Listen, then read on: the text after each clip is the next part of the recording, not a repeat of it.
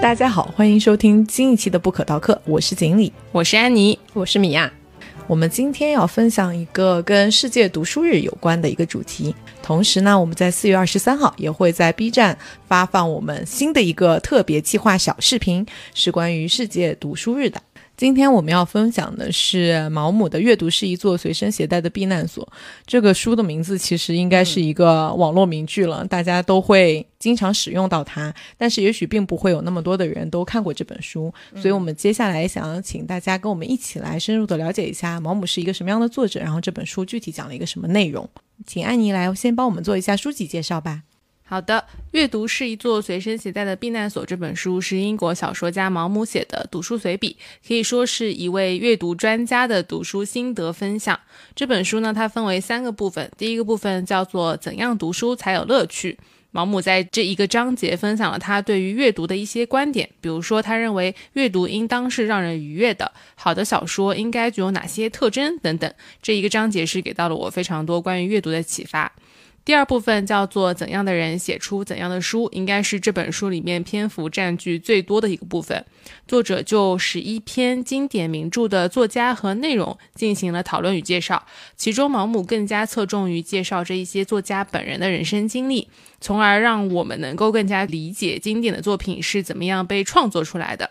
最后一部分呢，他讲的是怎样思考就有怎样的人生。毛姆聊到了哲学，为什么他认为阅读哲学很有趣，以及他自己在阅读过程当中对读书目的的一个思考。他曾经想要找到这样一本书，能够一劳永逸地解答一切困扰他的问题，于是他一步接着一步地阅读各种著作，最终费希特的一句话：“一个人奉行何种哲学观念，取决于他是怎样的一个人”，让他意识到得到了这样的一个结论。我永远都不可能找到这样一本唯一完整且令人满意的书，因为它只是我自身的一种表达。于是他就做出了一个大胆的决定，说我要自己来写这样一本书。但是书读的越多呢，就会发现说，其实这个目标是非常的难。最后他放弃了这样一个念头。那整本书其实从最开始毛姆自己对于阅读的一个观点，对于是一本经典著作的分享，最后再聊到了真善美和哲学。其实主要就是分享了他的一些读书心得给到大家。好的，谢谢安妮。我自己读下来，我觉得有点像毛姆的读书播客，就是先讲说我到底是为什么喜欢书，我阅读的乐趣到底是在哪里，然后接下来猛推荐十一本我觉得挺好的书。嗯，都是经典的著作。是的，然后他明明在前面说我最喜欢读的就是小说，这本书的总结反而又是落在哲学类书籍上，他又去讲了说他对于哲学的一些见解。所以还是挺丰富的内容。那我们接下来再请米娅来帮我们介绍一下作者。嗯，毛姆其实知名度很高啊，他全名叫做威廉·莫萨塞特·毛姆，出生于一八七四年，在一九六五年的时候去世，呃，享年是九十一岁。那刚刚安妮说到他是一个小说家嘛，其实他除了是小说家以外，他还是一个剧作家，甚至他一开始走红还是因为他创作的戏剧。毛姆的话是他所在的那个时代最受欢迎的作家之一，可以放在现代来说的话，就是一个畅销作家。呃，据说啊，是二十世纪三十年代收入最高的作家。如果有那种作家富豪排行榜的话，他应该是名列前茅的。但除了知名作家的身份以外呢，毛姆还曾经周游世界，他当过医生，他还当过间谍。啊，他的私人生活如果是放在现代的话，也绝对会是成为各种八卦小报的这个源源不断的素材啊。下面我就来介绍一下说毛姆的生平，然后后面会再分享一下他的作为作家的一个职业生涯，还有一些他个人生活的小八卦。是不是成功引起了你的兴趣？是的，而且跟毛姆自己分享其他作家的那个方式如出一辙。对，我是去网上搜索了他的一些生平以后啊，发现说不仅他会去评论别的作家的一些八卦，他自己也有很多八卦。那毛姆的话，他是出生在巴黎的英国大使馆，所以他其实出生地并不是在英国，是在法国出生的。他的父亲是一名律师，当时是在英国驻巴黎大使馆负责法律的事务。他的童年还是比较幸福的，他是家中的第四个孩子。前面的三个哥哥都是也是同样的在巴黎出生，然后呃差不多到上学的年纪的话就送到英国去读书了，只有在过节的时候才会跟呃父母家人团聚。那毛姆的话，他从小就因为也是。家里的后比较小的孩子嘛，而且在他哥哥去呃回英国上学的时候，基本上他在巴黎的时候，就是他的母亲负责带着呃童年时期的毛姆。到了他八岁的时候，这个命运就开始急转直下了。因为八岁这一年发生了什么呢？他的母亲因为肺结核去世了。而且雪上加霜的是，他过了两年之后，十岁的时候，他的父亲也因为癌症去世了。所以就相当于小还十岁的一个小孩，就因为双亲都去世了，他就被送回到了英国，由他的叔叔抚养。他的这个叔叔是做牧师的，然后膝下也没有孩子，他对。当时还是个小孩的毛姆并不好，就把他直接送去了寄宿学校。那他在寄宿学校的话，是受到了同学的嘲笑，甚至是霸凌，因为他英语说的不好。他是在法国出生的，法语是他的第一语言。同时呢，他还身材的矮小，以及就因为这一段受欺负的经历嘛，导致说他在上学的期间就变得口吃了起来。嗯嗯。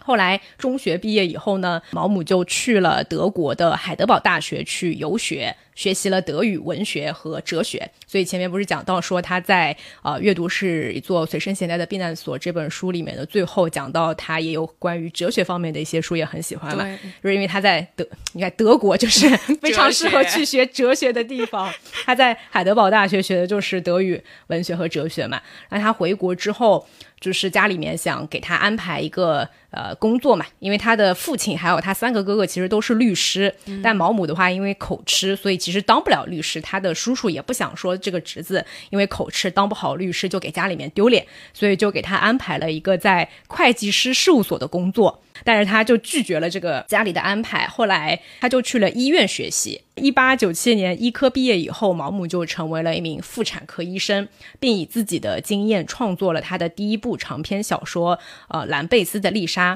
这就是根据他在作为见习医生在贫民区为产妇接生时的一个所见所闻写成的一部小说。写作这个事情，他是一直都有在继续的，呃，一直都有在做的。但是一开始是做医生嘛，后面应该是他写了第一部小说以后，发现了这个从事文学创作的热情。二十三岁的时候开始，毛姆就弃医，放弃了自己的这个医生的生涯，专职从事文学创作。在接下来的几年里面，他又写了很多部的小说。但是用毛姆自己的话来讲，其中没有一部是能够使泰晤士河起火，就是没有一部火了。直到一九零二年，他转向戏剧的创作，才获得了成功，成为了红极一时的剧作家。这就是我前面说的，他一开始并不是以小说家的身份被大众所所知的，他是以这个剧作家的身份而走红的。其实毛姆的一生当中，他只经历了两次世界大战。在第一次世界大战期间，当时的毛姆大概是四十岁左右的时候，他去了红十字会和这个救护队去当这种战地的医生。一九一六年的时候，又被招募加入了英国的呃秘密情报局，曾在瑞士和俄罗斯进行这个间谍活动。嗯，直到一九一七年俄国的十月革命爆发，在西线服役的时候，呃，毛姆遇到了当时二十二岁的美国人吉拉尔德·哈克斯顿。哈克斯顿外向活泼，精力充沛，与当时口吃而不善交际的毛姆形成了鲜明的一个性格的对比。呃，毛姆推荐哈克斯顿作为自己的私人秘书，然后呢，他们俩的这个关系呢，就是同性伴侣的关系。这种这段同性伴侣的关系一直保持到一九四四年哈克斯顿去世。一九一五年的时候，毛姆与当时还是一个有夫之妇的希瑞威尔卡姆生下了一个女儿。然后这个有夫之妇呢，也是他先跟毛姆好上了，还怀了他的孩子，然后再跟他的前夫离婚，再跟毛姆结婚。你也想不通一个为什么一个一个一个同性恋者 会跟一个有夫之妇生下了一个孩子，这就是一个八卦，好像呃不是出于毛姆本人的意愿，反正是那个有夫之妇，因为当时毛姆很早就出名了嘛，他是一个非常有名且有钱的作家，好像是为了。呃，勾搭上他，大概是这样的一个八卦的故事。所以其实毛姆一直到他晚年的时候，他都不是很想让自己的女儿去继承自己的财产。他想方设法能想让自己的同性伴侣，就他跟他的同性伴侣两个人就是联手，不想让他的女儿去继承，因为根据法律上的话，还是会需要由子女来继承继承财产嘛。从一战的战后到二战期间的话，毛姆大部分的时间都是跟这个他的同性伴侣哈克斯顿生活在一起。他们在此期间游历了中国、印度、拉美等地。呃，毛姆也被称为世界旅行家，这个称号就是这样来的。他在旅行的过程当中，一边搜集一些素材和见闻，同时呢进行文学创作。像他的这个呃长篇小说《月亮和六便士》，就是在一九一九年的时候发发表的。后来一九二零年，他还来到了中国，写了游记在中国的屏风上，并且还以中国为背景创作了一部长篇小说《面纱》。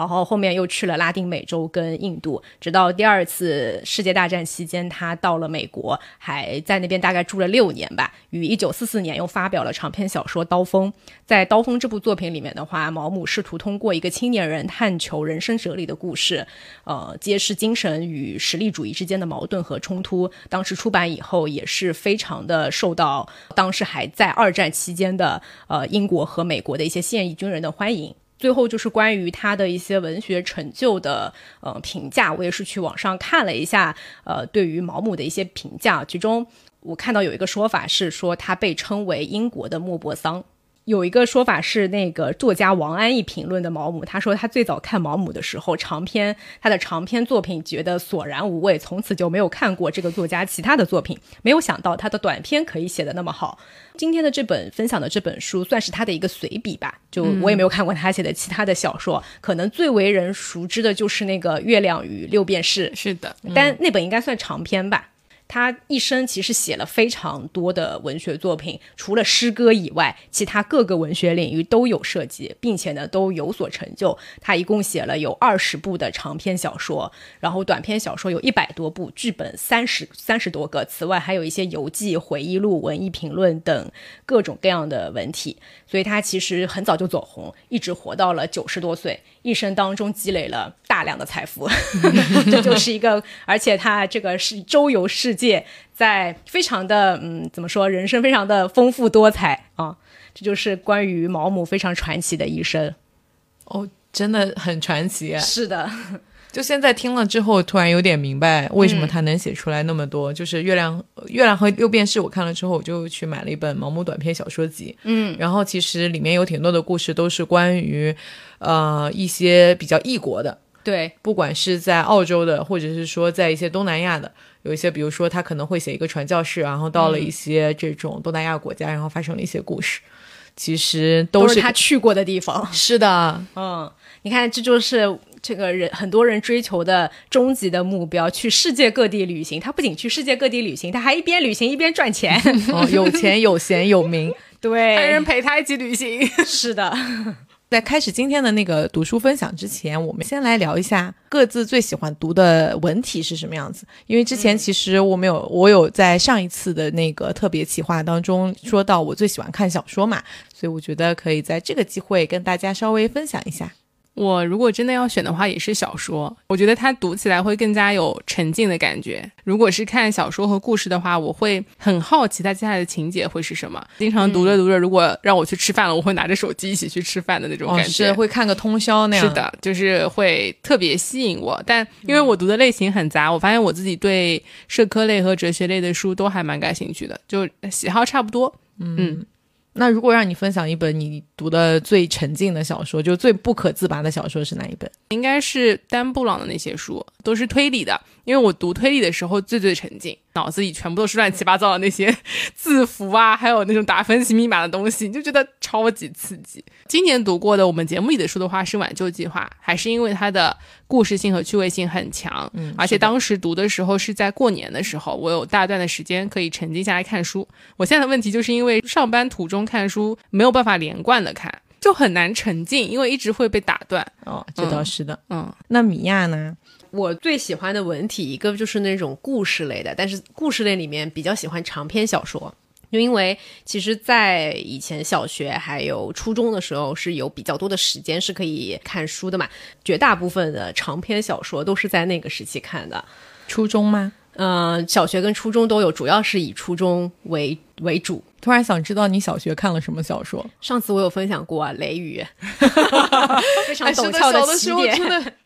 真的特别奇怪。还有什么穆斯林的葬礼这种，什么 钢铁是怎么炼成的？就是那种学校会给你推荐的名著阅读，那些都会去看。然后呃，哈利波特也是小学的时候开始看的，以及那个时候同学之间会非常流行一些故事书嘛，什么淘气包、马小跳这种。嗯，长篇小说的沉浸感是更强的，因为它的整个世界观的塑造会更加的细致一点，嗯，以及对于这个人物的呃他的一个成长的心路历程也会更加的明显一点。你就好像跟着里面的主人公在经历他去经历的那些故事的这种沉浸感还蛮强的。最近看的一本比较有沉浸的，算是虽然也是断断续续的看的，但是看的时候还是很沉浸的，是看的李诞的呃那本书叫《后场》。哦，对，它只有纸质书，所以我是在睡前大概花了四天吧，就是四个睡前的晚上把它给看完的。其实它的文体呢，你也不知道是算什么文体，就基本上是他想到哪儿说到哪儿的一个文杂文。文字记录，我都不知道该该算它叫什么文体，但出于这个八卦好奇之心，因为他那本书里面虽然用了一些化名，但是你基本上能猜到那个名字对应的是他身边的谁，对吧？就是我们也都知道的 对，是谁，就是我们也都知道的谁，所以呢，就带着这种八卦的好奇心，就很想知道他后面到底说了什么，所以很快就看完了。而且看的时候，虽然他的这个文体吧，就是想到哪儿说到哪儿，但是你会跟着他。的那个上下文的情节去想，哎，原来他是这么想的，这个好像跟我在电视上在那个脱口秀大会看镜头前的李诞好像很不一样。我自己印象当中，我自己最沉浸去看的书，我在初中的时候，初一我记得是看那个《魔戒》，这本也是强烈推荐，就跟《哈利波特》在我心中的地位是一样的。呃，甚至他们的类别不一样，《魔戒》是那种魔幻类的嘛，它不像《哈利波特》面向的受众群体还有很多小朋友这样子，它的我觉得它的世界观会更加的宏大一些。对，就是我说出来，你们可能又会嘲笑我，但是我在初一的时候去看的时候，我真的觉得那是西方编年史。我是当历史书看的，你们能相信吗？我就认真的，而且《魔戒》它很认很认真，你、你看到最后附录，它会真的有就是这个这个西方世界的，就它的那个自己架空的那个世界的编年史嘛。就毕竟我也没学过历史，对吧？小学的时候，嗯，而且像你刚才说，跟《哈利波特》一样。我就十二岁的时候，就升初中的时候，我也觉得也许霍格沃斯会给我寄一封猫头鹰带来的信。那我们真的阅读体验完全不一样。我是虽然很沉浸里面，但是确实是觉得不会有猫头鹰给我送信的。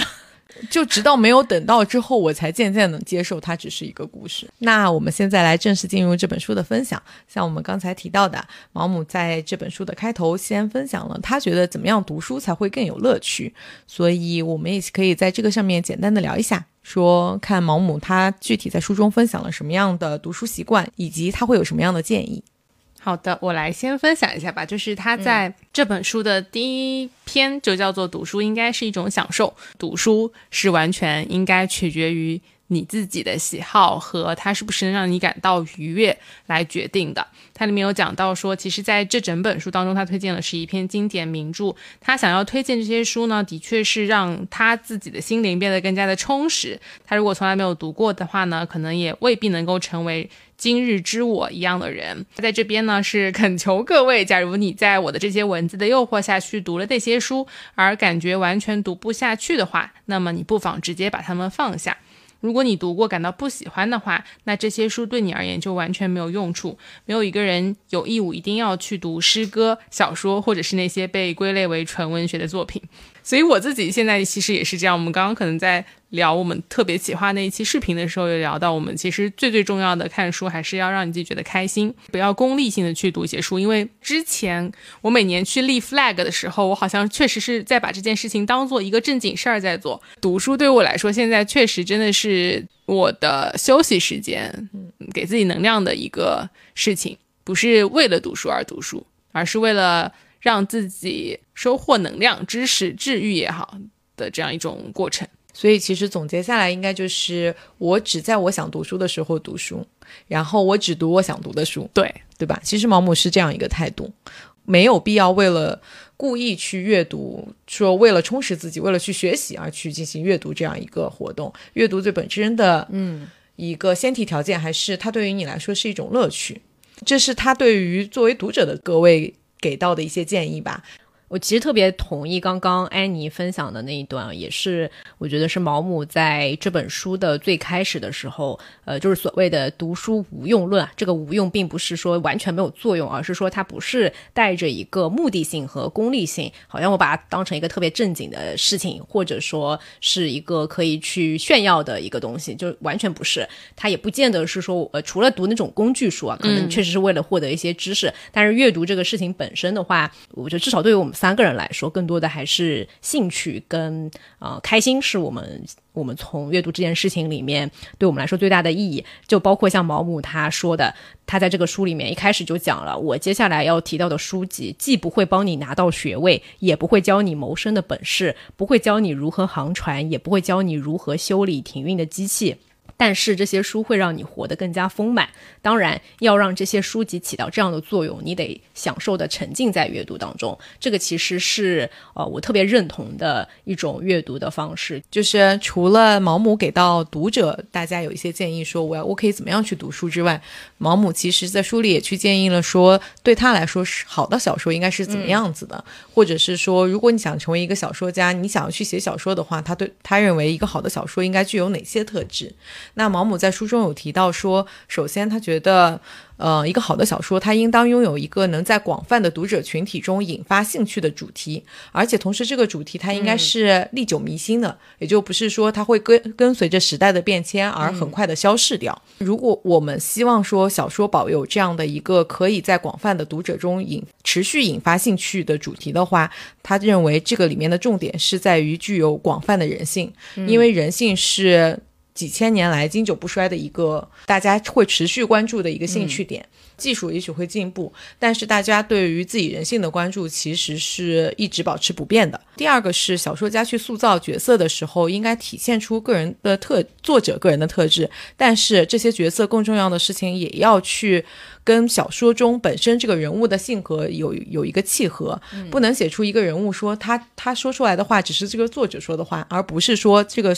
作者笔下的人物的设定应该说出来的话，所以说这样一个合理性也是在小说当中非常重要的。在书中，毛姆就提到说，如果以为作者能够借由自己的个性来观察笔下的人物，而他的个性又足够鲜明，能够为这些角色带来一丝独创性的错觉，就算得上是很成功和幸运的了。最后的时候，他说，优秀的小说应该是引人入胜的，具有娱乐性的。所以我觉得这跟他前面提到的说。你看书的时候是要追求自己的愉悦，是关联的。他建议那些看小说的人，你要看到要让自己高兴的部分，你才继续看下去。他也建议说，你要写小说的人，你要写的让别人看了之后 高兴，不要写出一些别人看了之后觉得自己写嗨了，不顾读者想 看什么。是的，是的。我觉得这跟我自己的阅读理念或者是阅读习惯也是百分之百契合的。就是整本书我看下来的时候，总觉得毛姆是在替我说话。嗯，我总觉得他跟我说，他有好多互联网嘴替。是的，他有好多关于阅读以及后面哲学的那些想法，其实都跟我很像。嗯，是的。接下来一部分其实就是会去讲了，说毛姆自己看了一些小说之后，他会推荐的一些书籍。这章的标题叫“怎样的人写出怎样的书”，所以其实里面也介绍了大量关于他推荐的书的作者的一些情况，包括堂吉诃德、蒙田随笔、威廉麦斯特，然后还有《傲慢与偏见》是比较红的，《红与黑》、高老头、包法利夫人、大卫科波菲尔。呼啸山庄、卡拉马佐夫兄弟和托尔斯泰的《战争与和平》，那我们三个人就各自选了一本自己会比较感兴趣的书，然后接下来会跟大家具体的分享一下这本书里面毛姆是怎么去看这本书的，以及我们自己对于这本书的理解有什么不同的地方。请安妮先来帮我们介绍一下《傲慢与偏见》吧。好的，为什么是安妮来分享《傲慢与偏见》呢？读这本书的时候，要给大家一个提示：如果说这一些刚刚锦鲤报过的名著你是没有读过的话，或者你是在很小的时候读过，现在一点都不记得的话呢，其实，在读当中这一个。很大篇幅内容的时候，我是完全跟不上的，就是特别是在读《傲慢与偏见》的时候，我还是能够完全嗯 get 到。但是为什么我来推荐这一篇？因为其他几篇我其实内容都完全忘记了，因为他很少会提到这些名著的内容讲的是什么，而更多的是 focus 在这个作者身上。所以如果没有读过的话，相对来说会比较难进到这些他介绍的内容里面去。那么我会推荐这个《傲慢与偏见》呢，是我本人非常非常喜欢的一部作品。简单介绍一下《傲慢与偏见》这一部小说的内容。它写的是一个在英国的乡村里面，班纳特先生他是有五个女儿。那在五个女儿里面，主角呢是二女儿伊丽莎白。伊丽莎白是在舞会上认识了达西，达西是他们的一位新邻居，叫做宾利先生，是非常有钱的一个人。他的朋友，他们俩到来了以后呢，迅速引起了班纳特太太的注意力，因为在英国当时的情况是，女性是不能够继承父亲的财产的，女性的一个命运的归属就。是要嫁一个好人家，这样子你才能够把你整个家庭的一个地位都抬上去，而且你的未来就是无忧的。故事主要的内容是讲说，达西跟伊丽莎白呢两个人其实对对方是有好感，但当中因为他们的社会地位的差异、家庭条件的差异，所以互相对对方有傲慢也有偏见。达西应该更多的是傲慢，然后伊丽莎白对他更多的是偏见。是的，当中呢，因为还穿插了非常多起起伏伏的误解，所以就让这个爱情故事变得很波折。但是结尾是一个美好的结局，嫁入豪门，而且也没有因为金钱而放弃自己的尊严吧？是这样的一个故事。我觉得他为什么能够作为一个世界名著，就是一直能够引起每一个时代的人的共鸣呢？因为，嗯，他聊的就是现在我们还在思考的问题。比如说，金钱和爱情之间，你应该选择哪一个？最好就是双赢，对，最好就是美好的结局双赢。但是，往往大家没有办法能够获得嘛。还有就是关于社会地位的不同，啊，有钱人跟没有那么有钱的人，或者有官官位的人，我们互相之间在这个社会上会不会有尊重？还有平等的待遇，这一些其实都是现在我们社会当中还在聊的一些问题。我我其实没有完全想明白到底是为什么，就是明明你听这个刚才安妮分享的这个情节来讲，跟《流星花园》有什么区别呢？但是我觉得它比《流星花园》要高好几个档次。对，它就是为什么就给你一种感觉，它比《流星花园》要高好几个档次呢？其实就是我们想要在今天探讨一下的这个问题。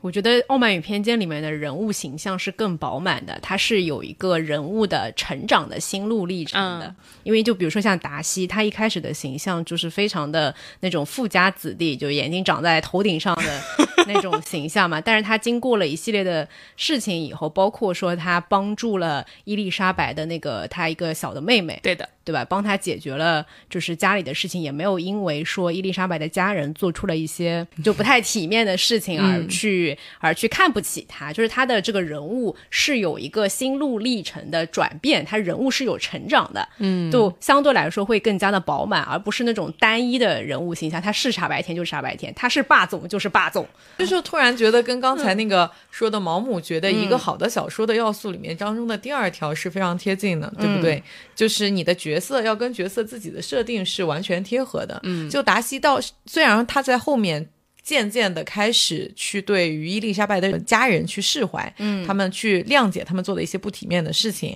但是他其实他的教养或者说他的阶级，他其实没有完全去抛掉他的判断，嗯，他唯一抛掉的是他的偏见。只要你是这个阶级的人，那你一定是一个没有教养的人，或者说你的你的教养一定是不那么好的。是的。在在认识了伊丽莎白跟她的姐姐简之后，他开始明白说人其实有很多的多样性的。嗯，他开始能接受说我也愿意帮助你们，是吧？愿意为爱开始做出一些牺牲。对，我觉得还有一个原因是。他的情节真的人设也好，情节也好，几乎满足了读者的所有的幻想。对，这个可能也是毛姆说的，一个作家他如果写出一个好的作品，一定是站在读者的立场上，能够让人代入，以及能够满足读者心中想要看到的那个情节。对，所以才能够就是这么过了这两百多年，依然都受到大家的欢迎嘛。另外还有一个时代背景是同时代的，跟简奥斯汀同时代的，或者是在前面一点的作家的作品都没有他的这种作品里面那种相对来说是比较轻松明快的这样的一种文笔。就同时代可能其他人都是走那种深刻路线，不是这种情景喜剧类的。我们刚刚前面说到啊，《傲慢与偏见》非常像一部文字版的情景喜剧啊，就是它发生的故事的场景永远都是。是不同的庄园，可能也就那么几个庄园，以及就是这些故事里的啊主人公们，就非常像你在看一部情景喜剧。是的，对，这可能可能也是简奥斯汀的他自己的生生活的背景所限吧。对。这边就要提到我看那两部电影了，就是当你连着一起去看的时候，你会发现很多场景，不管是他们跳那个乡村舞蹈，在跳舞的过程当中进行那个男生和女生那种眼神的交锋和言语上面的一些交流，还有他们的那些庄园，长得基本上一模一样，就是宏大的楼前面有一条巨大的湖，然后有些鸟飞过，就是闪闪发光那种感觉。然后刚刚米娅提到说，它还有一个原因是因为它能够满足大家对于一个人物的想象嘛。这个其实我一直以来觉得，像看电视剧还有看电影这些相对来说虚构的情节，其实人们。喜欢的一个部分就是它能够满足你在现实当中做不到的那些事情，或者是你在现实当中向往的。简奥斯汀他在去写《傲慢与偏见》的时候，在我看来啊，他其实是把自己人生当中没有能够成功去获得的那个爱情故事写了出来。这边就要提到说，简奥斯汀他自己的一个经历啦，在成为简奥斯汀的这一部电影里面，其实就能知道他在二十刚出头的那个年纪，跟一位年轻的律师相爱了。那么当时因为家庭地位和权势的原因，这位律师的。叔叔就是一直在供养这位律师的这个叔叔，他是不同意这门婚事的。当中也有很多跟《傲慢偏见》非常相似的一些情节，比如说，首先他叔叔是看不起女作家的，在那个时代，他认为女作家这样一个就只会写一些情情爱爱是上不了台面的。另外，他也收到了一些书信，别人的流言风语来影响简奥斯汀跟这个年轻的律师在一起。那他们就分开了。后来简奥斯汀呢，他就接受了一个呃爱慕他的富家男子。接受了这一个订婚的当天晚上，这个年轻的律师又来找他说：“我们私奔吧。”于是他们就私奔了。私奔了以后呢，在路途上，他发现这个年轻的律师虽然他是在受这个叔叔的资助而生活，但是他其实一直在偷偷的在自己把这些钱再去给自己在远方的亲戚，应该是在。自己在供养其他人，但他律师又没有那么成功，他还是在一个在法庭上学习的律师。他在这个私奔的路途当中发现了这些事情以后，他就决定不跟这个人私奔了，因为如果我跟他私奔的话，他就会失去叔叔的那些资助。那么有那么多人要去养他，可能也是因为现实的原因。但当他回到家的时候，他的这个订婚肯定又已经毁了嘛，大家就会有偏见。那简奥斯汀和他的姐姐两个人，他跟姐姐其实关系也非常好，就像是《傲慢与偏见》里面的简和伊丽莎白一样。其实好像到去世的时候，他们都一直是在睡在一个房间里面的。那《傲慢与偏见》里面两个女生也是睡在一个房间里面的。但是简奥斯汀跟他的姐姐到去世都没有再嫁人。简奥斯汀是在四十一岁生病去世的，他的姐姐最后也是没有嫁给。别人，所以其实从整个故事的情节上来看，我会认为简奥斯汀是在写一个自己理想当中的一个完美的故事。但他们一样的点是在于，没有因为那个时代的一些世俗的观念而去妥协自己对于爱情和尊严的一个追求吧。那你觉得毛姆的评价 客观吗？我觉得挺客观的，就是我有两个部分想要跟大家分享。第一个是他描述奥斯汀小姐的一个形象，还是说奥斯汀小姐言辞犀利，幽默感绝佳，她既爱笑也爱逗别人开怀大笑。简十分热衷于观察他人身上的可笑之处，比如他们的自命不凡、娇柔造作和虚情假意。但值得称道的一点是，这些不但不会令他厌烦，反而会让他觉得有趣。他性格温柔和蔼，不会当面讲可能伤害他人的话，但他很明显也不觉得拿这些人跟 Cassandra，就是他的自己的亲姐姐，寻寻开心有什么问题？因为他会在书信里面跟他姐姐去聊很多身边看到的这些八卦事情啊，去说那些人。不过，即使是从他最为尖锐辛辣的言论里，我都看不到什么恶意。他的幽默感建立在观察和智慧的基础之上，这也正是幽默应有的样子。这个是第一点，我觉得还蛮形象的，因为你从他的文笔当中，刚刚你要讲到他是比较明快轻松的，在《傲慢与偏见》电影里面，你也可以明显感觉到伊丽莎白的很多言语都是很直白，有一些讽刺的那一种话语，从而才能够吸引到男主的注意力。吸引男主成功吸引了我的注意力。是的，就是脑子机智和言辞犀利总是两个不可分割的 特点。是的，就这两点结合起来就是非常的上档次。然后另外一个点，我觉得也是非常特别的，就是他在当中提到了这段话，应该就是他的哥哥的女儿讲的。如果他能再活上五十年的话，也许能够在各方面更加符合我们高雅的品味。他们家并不富裕，而且和他们打交道的人也绝对没什么高贵的出身。简而言之，那些不过是庸庸碌碌之辈。当然，他们在智力和教养上要略胜一筹，但是就精致优雅这一点来说，他们基本就在一个档次了。这个亲戚这样描述了以后，其实毛姆是相信这个描述的。简奥斯汀他本身的出身确实是在乡村，他可能真的没有机会能够完全跟那些高雅的人是一样的形象，而且他你可以看到在成为简奥斯汀的那里面，他会跟男生一起玩那些乡村的游戏，而且可以玩得很好。他的讲话还有谈吐都是非常直白活泼的一个爱跳舞的年轻人，伊丽莎白这个形象嘛，嗯，其实就是伊丽莎白的这个形象。然后快言快语，毛姆是说，如果他们觉得这两姐妹不怎么上档次的话，也并非完全没有道理。他们俩毕竟生活在乡下，而在十八世纪，哪怕某人只是每年固定在伦敦待上几个月，也会和从未离开过乡村的人有着十分明显的差距。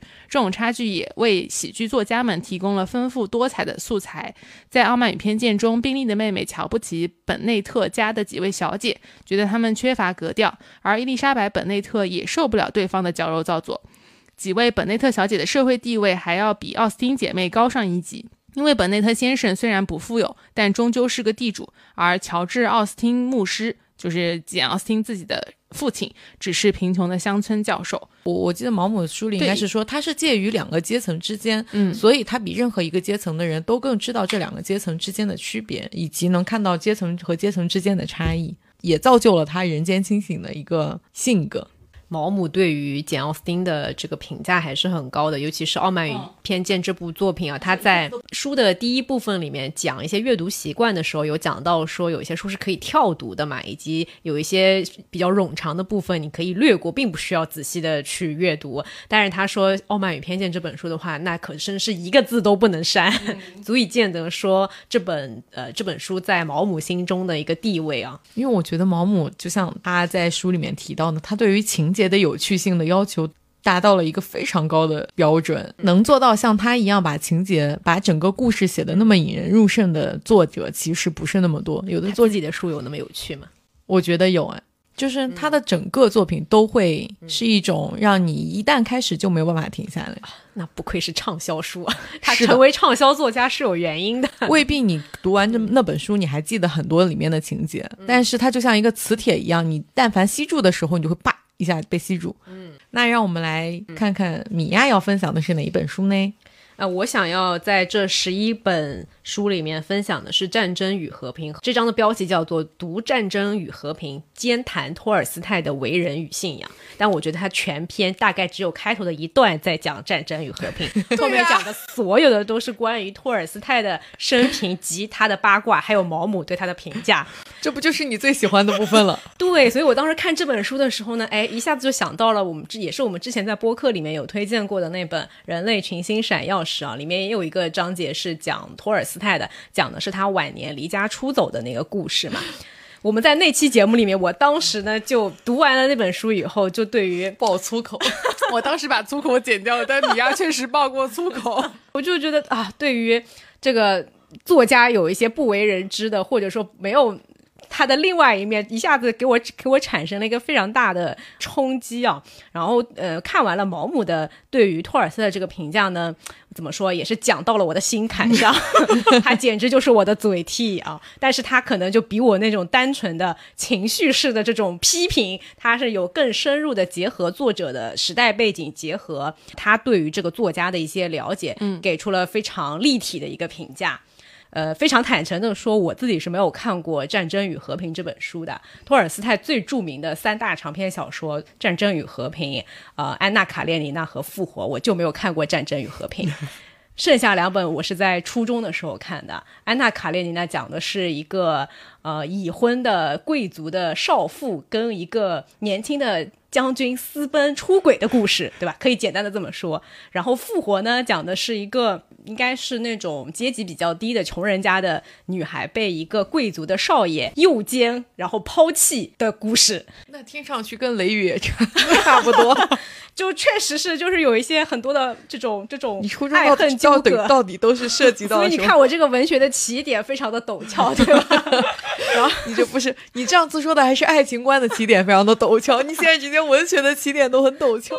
但是《战争与和平》呢，确呃这本书确实是托尔斯泰最为人熟知，并且是评价非常高的一部作品啊。虽然我没有看过这本书，但大概知道说他为什么受到这么高的评价。一个是他的里面那个啊人物的塑造，还有说他其实有点像那种群像式的小说啦，每个人物都塑造的非常的立体，能够反映出当时那个时代的一些阶层的一些生活和社会的现状。还有一个就是它当中穿插了对于战争的描写和对于这种人性的一个思考在里面。就他整整个章节里面就做了两个两方面的评价，一个是对于托尔斯泰作品的评价，这个战幅非常的小啊，就是浓缩起来呢，就是一句。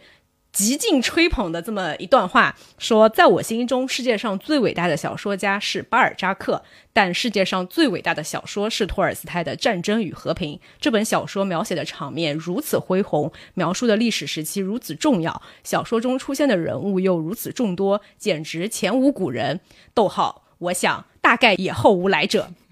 这本小说被称为史诗，显得理所当然。除此以外，我不知道还有哪部小说更配得上这个称谓。所以你看，毛姆其实对于他推荐的书啊，还是赞美之词就是溢于言表了。他他赞美那个《傲慢与偏见》的时候也是这样，一个字都不能删。所以他就是在不同的这种文学题材的风格里面，都有他很喜欢的作品。然后这十一本应该是他精选出来的。然后后面呢，他就讲到了对于托尔斯泰的这个人物评价，也是我觉得是这个章节里面最主要讲的一个内容啊。呃，我总结了一下，就是挑选了几个我很认同的点，也是我上次在看 那个托尔斯泰的故事，并且去网上找了一些他的这种八卦轶事。首先，我觉得我非常认同毛姆对于托尔斯泰的其中的第一个评价，他是我称之他为他批判了托尔斯泰的伪善。从毛姆的角度来说，他在这个章节里面，当他在评价这个人物、作者这个人物的时候，其实基本上也都还是我觉得是偏负面的评价。嗯，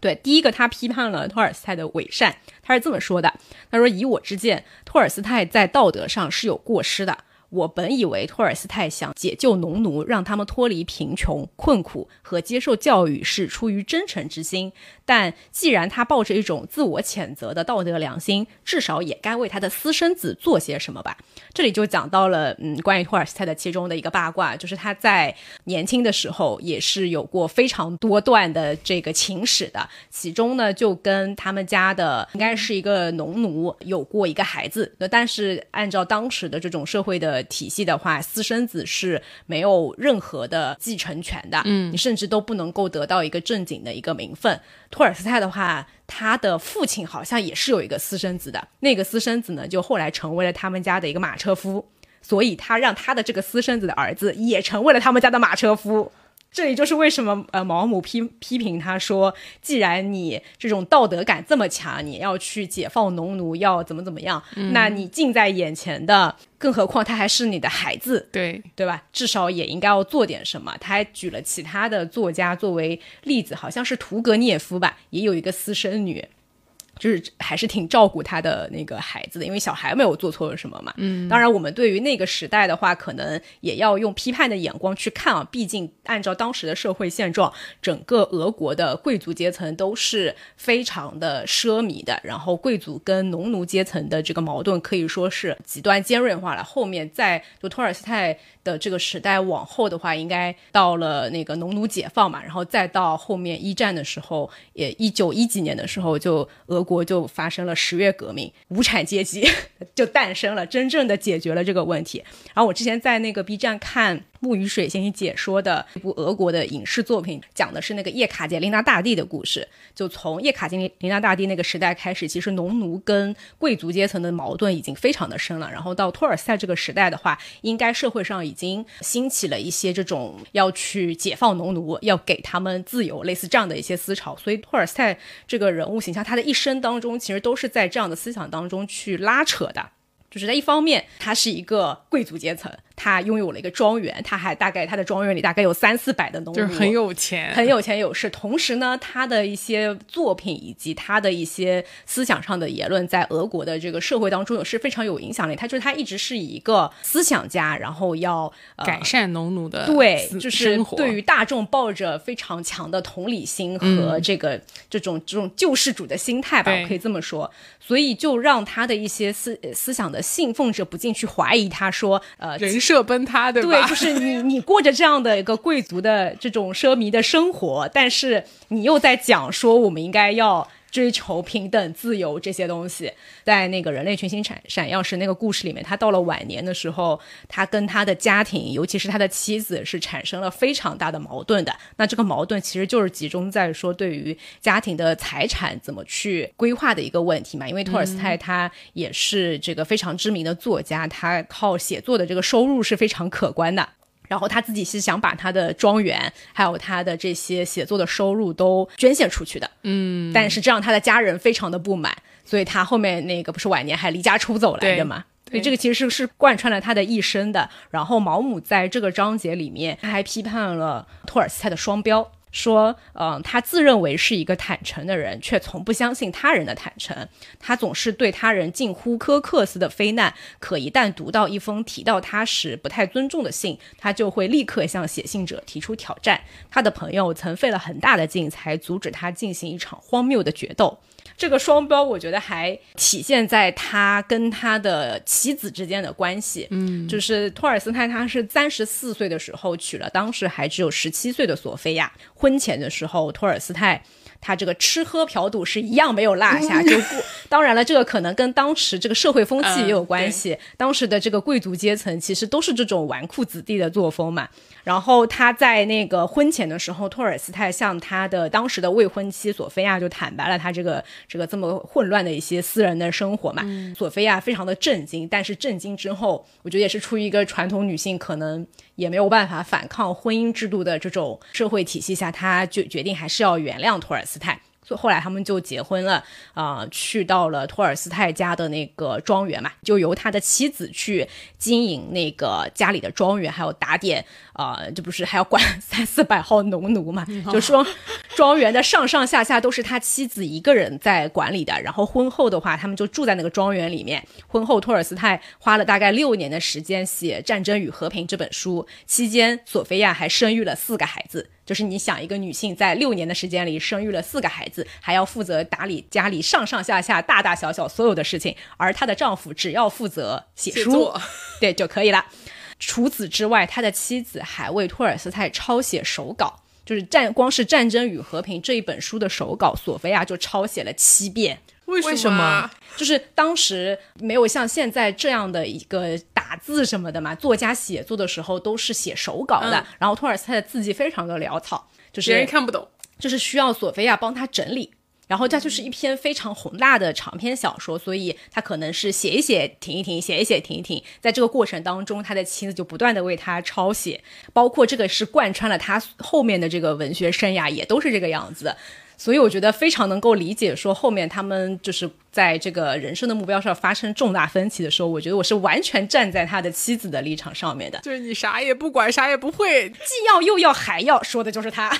这个在孩子出生以后，托尔斯泰是坚持要求索菲亚是要亲自给孩子喂奶，就一定要喂母乳。有一次，他在生某一胎的时候，就是索菲亚因为乳房疼的厉害，就把婴儿交给奶妈喂养。像他们那样贵族阶层是有奶妈的嘛？哦、的但是托尔斯泰就要求他的妻子必须要亲自用母乳喂养，然后还为此大发脾气，他们就经常吵架。反正就是各种婚后就是各种各样的矛盾，以及托尔斯泰其实从青年时期一直到他的中年甚至老年的时候，他的欲望都非常的强烈，是一个精力极其充沛的人。那个年代也没有什么避孕的技术手段，所以呢，他的妻子就不断的怀孕，大概生了有十几个孩子，当中可能有一些是夭折的。他的双标还体现在什么地方？就是他可以乱搞男女关系，但是他的妻子不行。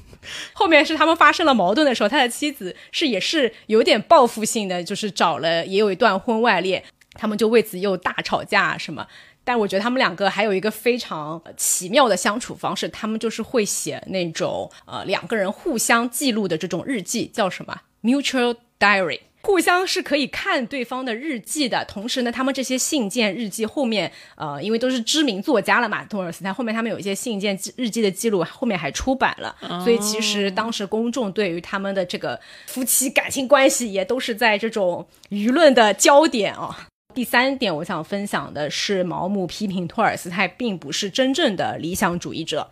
就他这里写到说，有一个虔诚的信徒来请求托尔斯泰放弃自己的庄园，将自己的财产分给亲戚和穷人，呃，不留下一分钱，然后像乞丐一样去流浪。托尔斯泰写信回复他说：“我被你的来信深深打动，我的梦想和你建议的完全一样，但目前我还做不到这一点。这其中有太多的原因，最主要的是我必须不能影响到其他人。”他这里应该讲的是他来自于家庭的阻力。其实，人们采取某种行动的根源，往往深埋于他们的下意识里。我认为，托尔斯泰之所以没有去践行他朋友的建议和自己的良心要求，是因为他下意识里并不是真的想那么做。在后面，他又提到说，托尔斯泰晚年他热衷于体力劳动，因为他坚持要。过跟农奴一样的这种生活，自己种地，然后穿的也破破烂烂，然后自己去做那个鞋子啊，还是什么去去种庄稼，这些都是他很不擅长干的事情。他非常热爱体力劳动，可很可能就是为了摆脱自己心中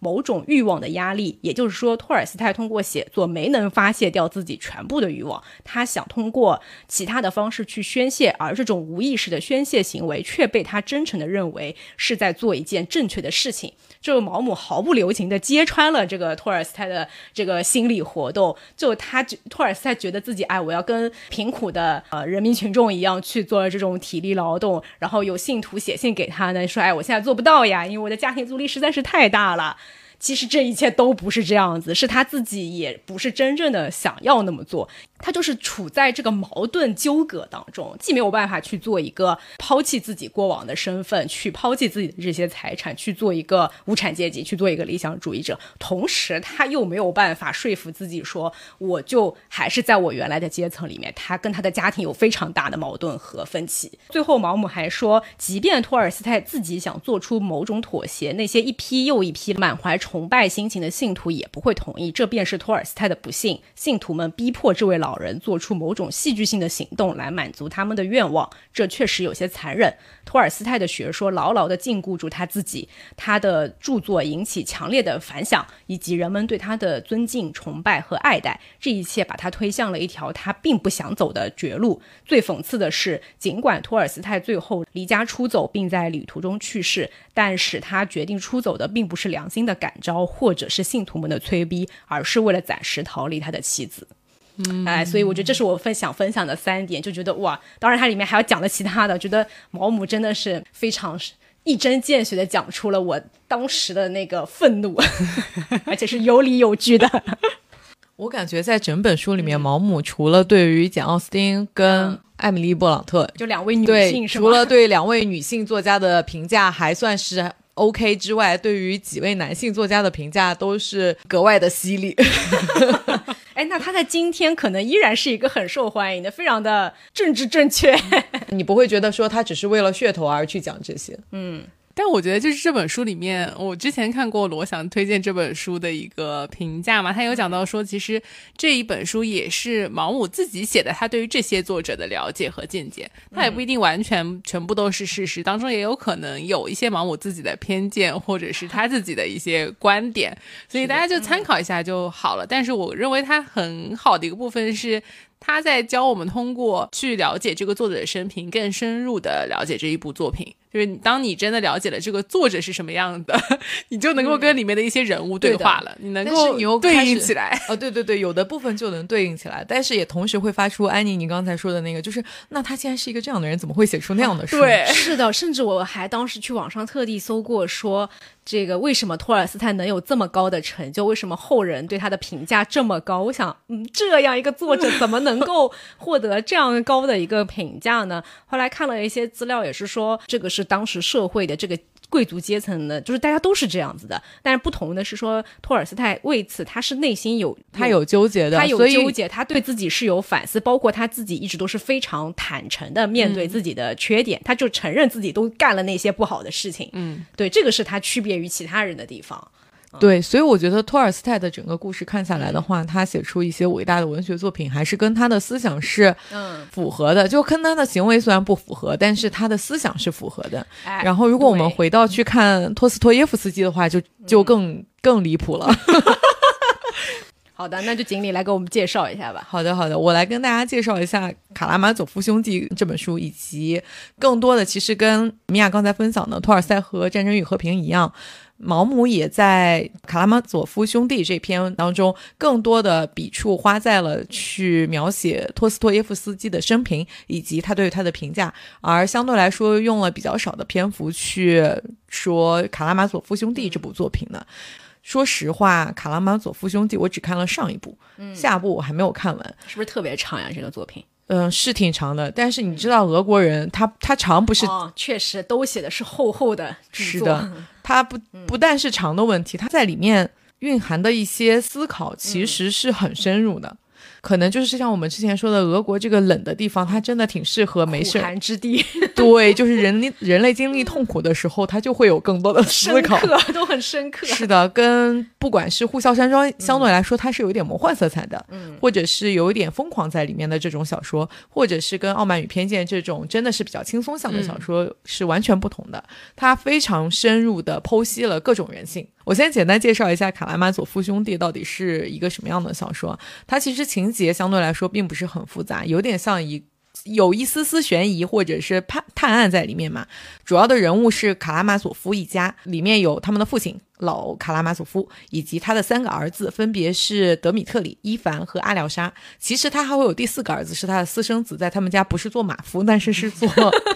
做厨子的。你看那个年、那个年代，私生子可能就确实很普遍。而且就是多说一句，这个私生子的母亲其实还是他们当地村儿里的一个神志不正常的女人，神志不清楚到她可能衣服都不穿的这种。嗯，他们村里的人突然发现有一天这个女人怀孕了，大家开始有点觉得谁那么道德沦丧，会对她做出这种事情。然后也没有人承认，但是大家都知道说老卡拉马佐夫曾经有一次就说过这种话，他说他想要对这个女人做一些不好的事情。嗯，他其实一直甚至不清楚的，但是他生小孩的时候反而就跑到卡拉马佐夫家里去了，嗯就把那个孩子生在了他们家，管家把他留留了下来养大了，然后后来变成了他的应该是他的厨子。这个角色呢，他叫斯梅尔加科夫，所以其实就是卡拉马佐夫父亲以及他的三个正常儿子和一个私生子的一个故事。这中间主要的故事情节是，有一天老卡拉马佐夫死掉了，罪犯就锁定在他的四个儿子都当中。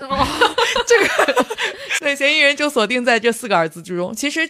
第三个最小的儿子就是阿廖沙的话，也不属于嫌疑人的一部分，但是他在故事当中也属于一个比较偏离的一个角色。嗯，那整个小说其实就是嗯父亲和四个儿子之间不同的一些纠葛和故事，比如说他跟大儿子共同喜欢上了同一个情妇，有一些各种人性、情欲、信仰和理性之间的搏斗。后面的一部分呢，就是更多的在这个弑父案件的法庭审判。所以听这个故事，大家都就有能发现说，托斯托耶夫斯基对于人性的审视是很深入的，不管是从情节上面，我们刚才讲讲的这中间的人物关系复杂到一个一共就四个人，还非常难以描述，对吧？充充斥着各种不能播的情节。到后面，其实对于每一个人，他的性格特点都非常鲜明。不管是他的这个私生子是很扭曲的一个性格，以及他的最小的儿子阿廖沙是一个完全的、绝对的善的这样一个角色。他的大儿子德米特里是更多的继承了他父亲的一样，对于权力、对于美色有很大的欲望。以及他夹在中间的二儿子伊凡，一会儿会很审视自己，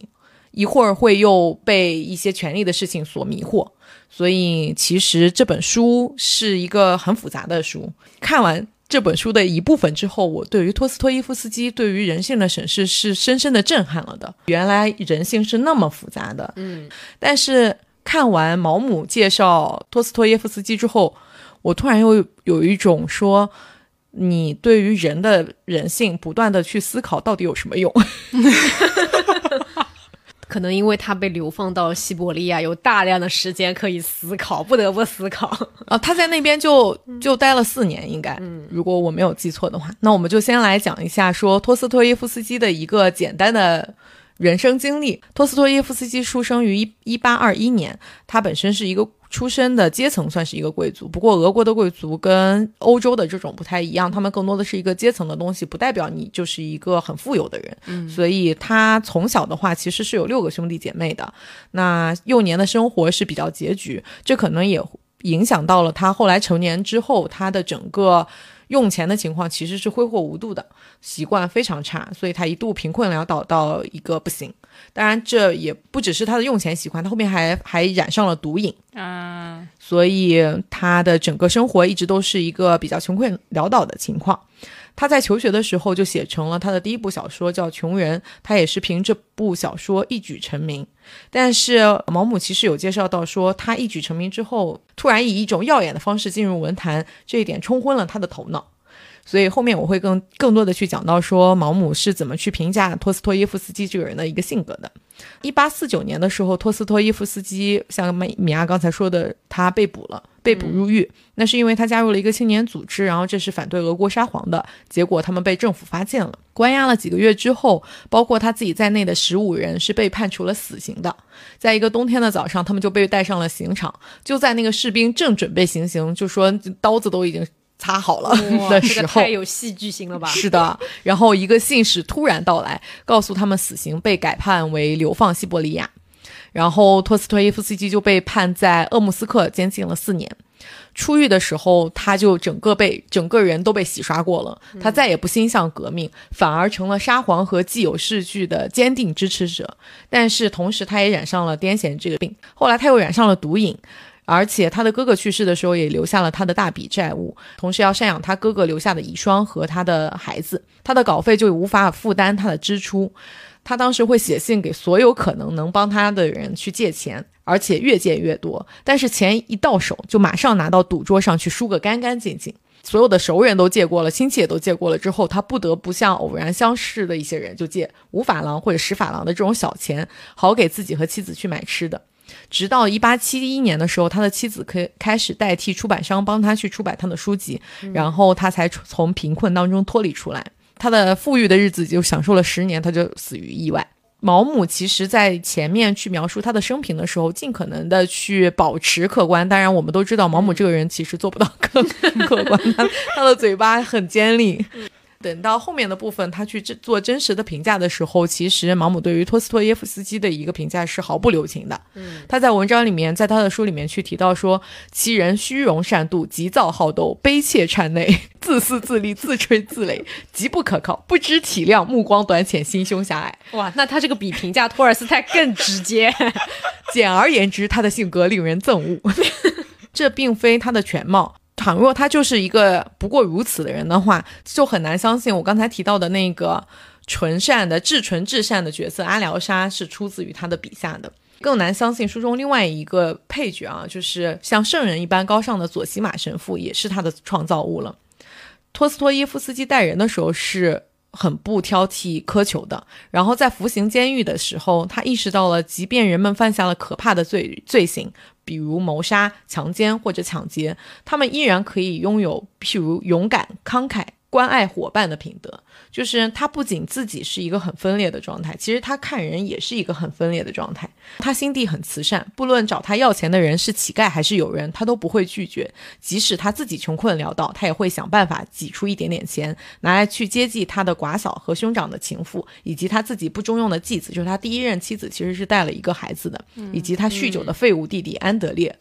他的这些所有的亲戚在他身上拼命的刮油水，就像他自己刮别人的油水 一样。天道好轮回，苍天饶过谁？但是他觉得自己，他不会对于这种情况有任何的不满，反而会觉得自己为他们做的不够，而且还为这个事情变得很苦恼。毛姆的评价说：“除了托斯托耶夫斯基之外，我想不到还有第二个人能够在作为人和作为作家之间体现出那样明显的差别。这种情形或许存在于所有拥有创造力的艺术家身上，但是他在作家身上相对而言更加的明显，因为他们的创作媒介只有文字，所以其言行之间的差异就显得更加令人震惊。创造力这一天赋在童年和少年时代或许还只是一项相对普通的能力。”然而，倘若它在青春期结束之后依旧存在，就要变成唯有以损害正常特质为代价才能欣欣向荣的病症了。就像施过肥分的地里长出的西瓜最为甜美一样，创造力唯有在掺杂了种种邪恶品质的土壤中才能茁壮成长。托斯托耶夫斯基惊人的创造力使他跻身世界上最卓越的小说家之列。这种创造力的来源并非他身上的善，而是他身上的恶。嗯，我觉得这就其实是一个很好的收尾，讲说为什么他在整部书里面对于每一个作家的评价其实都是很立体的。嗯包括他自己，他发现，当如果你是一个绝对至纯至善的人的时候，其实你没有办法去剖析到你所有人性的这些面嘛，因为你看到的只是一面。只有你自己足够是一个复杂的人的时候，你写出的一个故事才是一个足够复杂的故事，才会在他前面提到的时候是一个足够描述精准的人性以及永世流传。我觉得这也其实是为什么我们这么多年了，有那么多那么多的文学作品，有那么多的哲学家在去思考人性，但是大家到现在依旧喋喋不休，没有一个结论。嗯因为人性的复杂程度远超于我们每一个真实承载它的人的想象。嗯，不同的时代有不同的复杂。好的，那我们今天的分享就到这边结束。感觉今天是一个大型八卦现场，从 作者本人的八卦讲到他推荐的这种经典作品的作者的八卦。是的，给我们的留下的是每个人都人无完人吧。嗯 对，他在书的最后是引用了雷昂修士的话作为本书的结尾，说：“生命之美无外乎恪尽本分、顺应天性而已。”希望大家能够在阅读的过程当中接受自己喜欢的样子，嗯也就是喜欢的喜欢的作家的样子。是的。嗯。是的。好那我们今天先这样喽谢谢大家的收听。下期再见记得去 b 站收看我们的读书日特别企划视频哦。好的谢谢大家拜拜。Its now or never i've been waiting so long. Tried for a lifetime but i never be long. The golden sun sets through the cracks in my hand. I thought I saw you, still I don't understand.